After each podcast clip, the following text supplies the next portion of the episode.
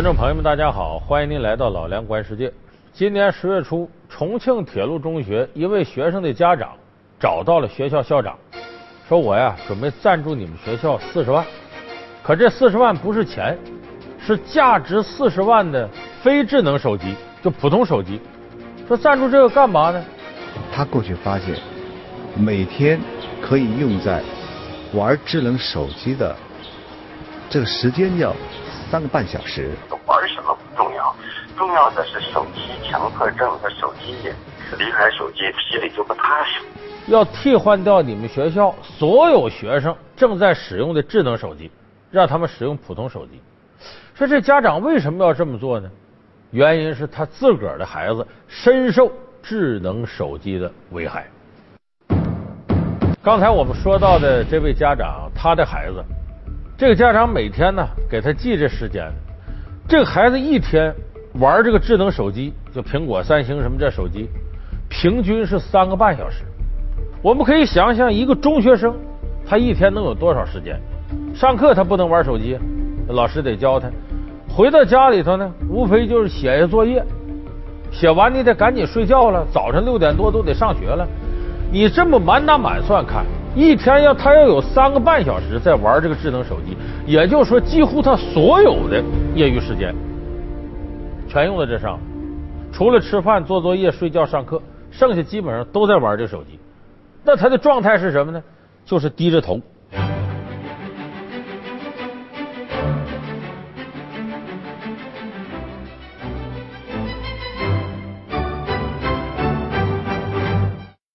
我一说这状态，咱们电视机前有不少的观众朋友可能说：“对对对对对，我就这样。”还有说：“对我儿子就这样，我孙女就这样。”这个现象已经很普遍了，在这个学校里头，这个现象可能更加普遍，因为学校这人多还集中。你看，咱们现在这个连小学生在内，有手机的都有的是。一般低年级不带，到小学的中高年级，三年级、四年级、五年级、六年级，这小学生也开始有手机了。初中生。基本上，我看二线城市都差不多百分之九十以上的中学生都带着手机。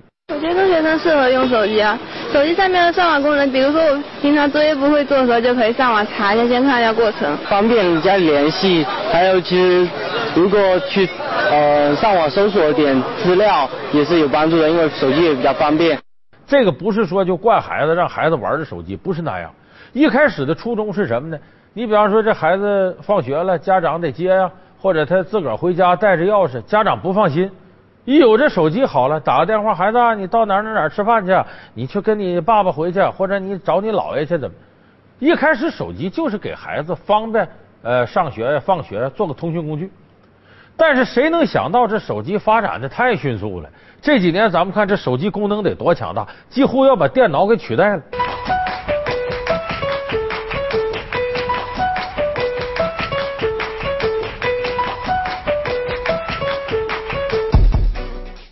所以这个学生用手机干嘛呢？也有看这个各种资讯的，这是一方面。更主要的是呢，玩里头网络游戏，看手机上的小说，有的刷刷微博什么的，或者用微信什么的，这成了个主流了。所以说，现在这个学生里头用这个的越来越多。你说他能不影响学习吗？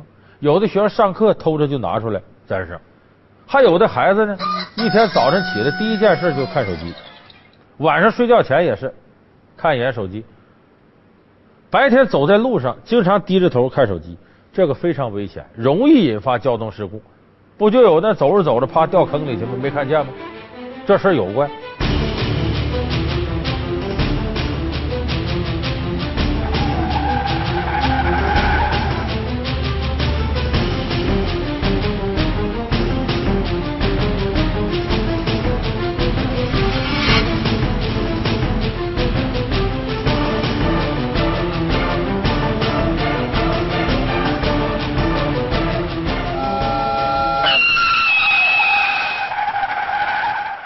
而且你长期产生这种手机依赖症了，这有的学生学习都没劲头了，天天在网上玩这网络游戏，为啥不玩这就 out 了，就落实了，跟同学谈话都谈不上了。所以这个对学生的危害很大。福建漳州的小李最近觉得看不清东西了，去医院一检查，竟然是视网膜脱落了。最主要的原因就是看手机屏幕看太多了。玩到感觉视力下降，然后就过来检查，检查完说是视网膜脱落。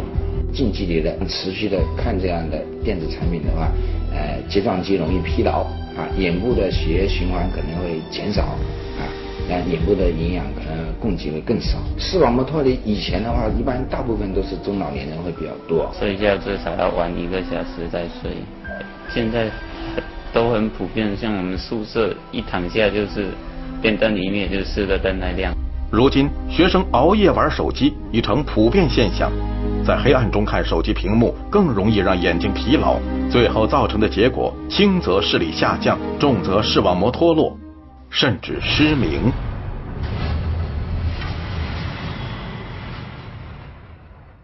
其实我说到这儿啊，咱们可能有的观众朋友早就想到，说你说这现象何止是学生啊？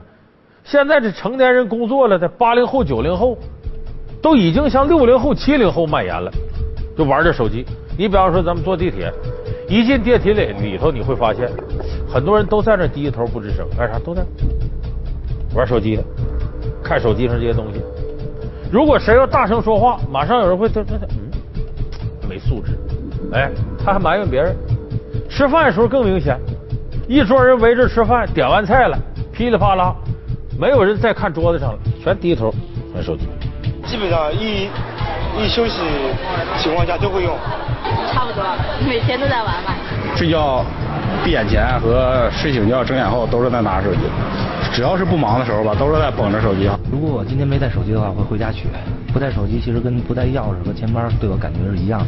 干嘛？有刷微博的，有看信息的，我了解资讯的，甚至就是咱俩这么坐着，离这么近，我刷你微博，你刷我微博，或者有网络聊天，咱俩在网上聊天都不说话。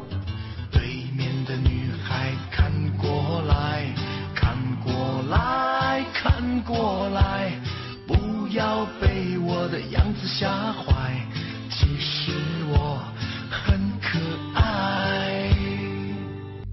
我左看右，上看下看，原来每个女孩都不简单。我想了又想，我猜了又猜，女孩们的心事还真奇怪。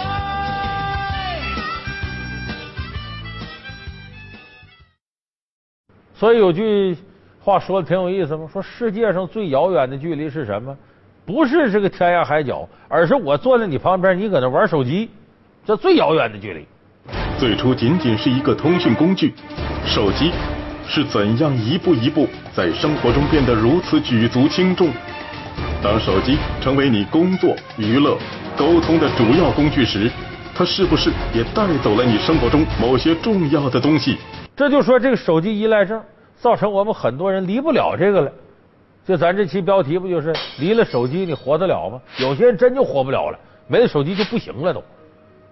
所以这种情况突出体现在呢，说大家拿着手机干嘛呢？无非是一会儿功夫，手机上推荐的信息打开一看，比方说什么什么什么哪个国家叙利亚发生什么战争了，哪哪哪这个油价上涨如何？哎，是是什么汪峰和谁谁谈恋爱了，都这个推荐信息。还有的呢是打开之后呢，要在网络上看看我下载的小说，我看一看；还有的呢是发送一个邮件，这是为了办点正事了；再有的刷刷微博，有的用用微信，有的摇一摇。你看，现在这手机功能实在太强大了。可是，在这个过程，你以为你好像掌握了好多东西，但是你失去的东西可能更多。你看，我说一个我身边的事儿，我有个忘年交。现在能有六十六六十五了，他那一儿一女，老大是闺女，老二是儿子。赶到这个节假日的时候呢，这个大闺女已经都是结婚了，也有他的不他的外孙子了。这个小儿子还没结婚，说赶紧都回家回家，爸爸妈妈给你们做顿饭，全家团聚一下。就这么着都回来了，回来了可倒好，除了老太太在那忙活，这老头坐客厅里没事干了，怎么没人跟他说话？一看呢，自个儿女儿呢在那打电话呢，喂，王姐，咱什么什么什么讲这个，自个儿女婿呢拿手机在那看手机下载小说呢，自个儿那小外孙子呢，捧着一个 iPad 在这打游戏呢，自个儿子干嘛刷微博呢，还往上打字写呢。把这老头说：“你们这都干嘛？低着头。”这个时候我们说，为什么电视是全家团聚的时刻？同样是看东西，手机一人一个都低着头自个儿事儿，电脑也是。可电视呢，一个电视全家坐那看，享受天伦之乐。所以你要这么看，电视有时候比手机更加温暖，更具备亲情。可现在年轻人呢，关机为啥？关电视机，不看电视。你看我做这节目《老梁观世界》了，很多年轻的朋友是什么？在网上看的，或者在手机上看的。打开手机，我说听听啊，老梁说什么？好多年轻朋友不是在电视上看我们这节目的。所以我说我刚才我那忘年交，气的说这干嘛都不理我，好容易回家一次不跟我说话。这回说到晚上吃饭了，这行了吧？吃饭饭桌上总可以交流交流了吧？坐那一样，这几位拿着手机干啥？最后把我这位老哥哥气的，饭吃了一半，啪把饭碗一摔，不吃了，走，自己出去遛弯去了。其实，在这过程，你不觉得子女和老人之间这种亲情疏离了吗？也就是说，这种手机依赖症，你以为你好像通过手机拓展了这个社交的半径。其实无形间，它又缩减了你的半径，让你和身边熟悉的人反而一天天变得陌生起来。所以我们说，这个手机一旦要产生依赖症，就非常麻烦。而现在很多人，你走到大街上，你看低着头往前等公交车，公交车来了不知道，还在那看手机，遍地都是这个现象。那么说，为什么会出现这种手机依赖症？咱们首先得承认，这个智能手机呀，就是好，比过去确实先进。and we are calling it iPhone. Today, today Apple is going to reinvent the phone. And here it is. 二零零七年，智能手机最杰出的代表 iPhone 刚一面世，就收获好评如潮。不过，这个时候人们并没意识到，由此引发的智能狂潮将会对人们的生活产生如此巨大的影响。二零一三年年初，市场研究公司尼尔森发布《二零一三移动消费者报告》，报告中称，中国智能手机普及率高达百分之六十六，已超越美国和英国，仅居韩国之后。智能手机成为人们随时随地使用的工具，凭借其强大的功能，它正一步步取代电视机、相机、游戏机、书籍等传统的生活娱乐设备。只要人们愿意动动手指，购物、办公、缴费等以前只能通过电脑完成的事物，都能通过手机就完成。甚至于朋友之间的沟通，也是通过智能手机相连，通过指尖实现。你比方这智能手机有几个功能？首先一个是处理日常事务，过去咱们可能需要坐在电脑前处理的，发送个邮件什么啥，这回用手机就能处理了。甚至用手机，咱们直接可以实现网络会议，咱开会，就是不管我走到哪儿，我始终能跟你联系上。这手机比电脑更加方便携带，而且这一键处理，剩下都是手摸屏、触屏，非常方便。所以，首先一个处理事务，它有用；第二个提供信息。现在这手机推荐的资讯太发达了，每天这新闻滚滚而来。过去我们看报纸、看电视获得新闻，现在大多数人恐怕有手机的都通过手机来看新闻。所以说，这个智能手机给我们的生活带来了很大方便。再有一个是，它符合现代人这种情绪表达。什么情绪表达？一个是呢，比方说年轻人跟一帮这个不熟悉人坐在一块儿，有的人就内向。现在这孩子也不愿跟你交流，人自个儿那世界完善着呢。好。坐那儿，你说大眼瞪小眼，我得跟你说话，多尴尬！哎，我拿出手机来，这样我就可以找到一个不和长辈、不和其他人交流的理由，看手机就完了。这是一种表达需要。另外一种表达需要呢，是自媒体的一种需要。你说你过去有的人不会写文章，有的人说话都脸红的，哎，有了微博了，我哒哒哒刷微博，我自己写，等于是自我表达。而这种方式最方便的，莫过于用手机，你在哪儿都可以随时的。发微博，所以他又满足了自我表达的欲望，所以这是手机依赖症之所以产生的几个重要原因。哎，他有他非常现实的需求。无论是在人满为患的地铁里，还是熙熙攘攘的大街上，低头玩手机俨然已成为一种生活方式。据调查显示，百分之八十的人睡觉时将手机放在伸手可及的地方。百分之七十三的人每天依靠手机闹铃起床，百分之九十五的人入睡前平均使用手机一小时，并因此推迟入睡时间。有人说，或许我们不应该责怪手机。当 APP 引导我们走哪条路不塞车，告诉我们去哪里吃饭可以打折，当微信帮助我们与疏离的亲友更多联系，手机俨然成了人们手中的万事通、掌中宝。科技的进步已经让它成为人们身边不可或缺的物件。然而，当我们开会时低头盯着手机，吃饭时举行奇怪的仪式，甚至于我们已经不愿意和朋友和家人真正坐在一起看着对方聊聊天时，我们对手机的依赖不应该反省反省吗？那么我们看呢，手机依赖症肯定不是好事。刚才智能手机里那些功能。对我们是有好处的，但问题是你把它用过了，这个危害随时就出来。了。第一个我说的就是亲情的疏离，你对身边的人反而不重视了。像我刚才引用那句话，就是最远的距离。啊，是我咱俩在这坐着，你在那玩手机，对身边的沟通越来越淡薄。所以现在流行一种玩法，叫吃饭交手机，就咱们到饭馆去点菜去，哎，点菜完了之后把手机交上，谁也不能看手机。统一交上去，你憋不住，我要拿手机。那好，这顿你买单，这叫吃饭交手机，就是避免出现这样的尴尬。有的人还惯出这毛病来，发微博发什么总发那菜。现在有的年轻人，我觉得这这什么毛病我不知道啊。不管吃啥，先拿手机拍，拍完了发微博去。我就不知道这毛病怎么来的。这个过程无形间拉大了你跟身边人的距离。现在很多年轻人不信自个儿爹、自个儿妈、自个儿爱人的、自个儿朋友的。对网上那些八竿打不着信息，他一下信了。我就说这种手机依赖症绝不是什么好的现象。对手机使用它没有问题，这是我们社会科技进步体现。但是你要依赖它，就会依赖出毛病。没事吧就把手机拿出来，没事我就拿出来。没有没有就感觉特别难受。有时候明明是没有没有就是有信息没有电话，我就会耳边就长时间没有收到别人的那个信息，就会觉得耳边有那些呃铃声响起啊什么的。如果手机没有电啊那些，我都会觉得就。是有点怕人有人找。刚才我说这是精神层面的，还有实实在在的生理层面的。长时间低着头，眼睛近视、颈椎闹毛病，甚至容易胖得出双下巴。而且这种方式我们都知，精神你都钻到这里头，整天人脑就会昏昏沉沉。所以这绝不是好现象。那么说说，你既然说这不是好现象，咱怎么能避免呢？找个解决方式吧。其实我这也是绞尽脑汁想那么几招。首先一个，咱人呐，生活在社会上，你说你干啥事和人没关？你总觉得我有个手机，我自己的电脑世界啊，我我过去依赖电脑，现在依赖手机。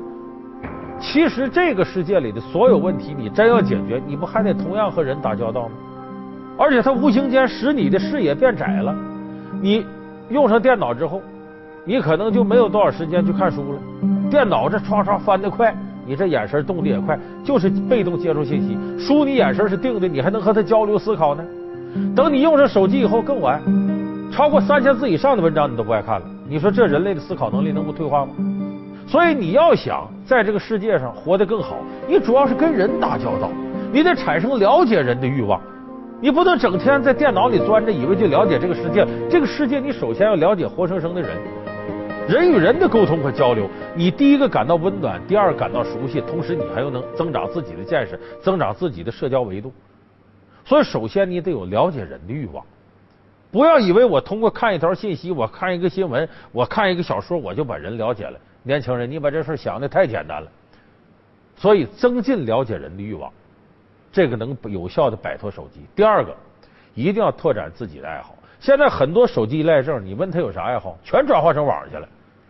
他说我喜欢打球，你就在网上看直播比赛。你真动手打吗？不见得。说我愿意唱京剧，天天在手机上听京戏、听流行歌曲。你自己跟几个票友或者跟几个朋友唱卡拉 OK 吗？不多了。所以一定要拓展自己的爱好。当你有爱好的时候，你动手操作了，你就间接的摆脱了手机。这一点特别特别关键。现在很多人的爱好都变成了手机上爱好。所以我说，增进了解人的欲望，拓展自己的爱好，增进社交范围，这是摆脱手机依赖症的有效手段。可是说实在的，我这也是就说说，为什么呢？因为这个人呐，你看起来说我这长远利益、手机依赖症这不好，我要不注重眼前利益，一会儿痛快。你比如我举例子，就像戒烟，为啥你戒不了呢？戒烟获得健康，那这将来的事儿。我现在不抽，现在难受。哎，有的人还真就是愿意在这上作一作。所以人呢，不见得都看长远利益。咱们用一些高科技产品，它好不好？好，管用不管用？管用。它有没有危害？肯定有副作用和危害。你使过头了，就肯定有危害。可是人往往呢，沉浸在高科技给自己带来的享受和方便的时候，往往就忘了这个危害了。多咱等这个危害扩大了，咱才能引起注意。它只要没完全扩大，没到那种一看着都吓人的程度，好多人根本就不注意。所以我说，手机依赖症早晚有一天，咱们人在这上依赖互联网、依赖电脑、依赖智能手机，到不能自拔的程度，给生活带来巨大隐患的时候，可能有的人才会想到，我得摆脱手机依赖症。而眼下，一般你想不到的。如果哪位能提前说看了我们这节目，先知先觉得了，我就尽可能摆脱它，我多跟人往来往来，多几样爱好，那您就称得上是智者。我是希望把这个经验呢，向更多的人去推广一下，不要最后你沉湎于其中不能自拔，完全产生依赖的时候，再想起回头，那恐怕就晚了。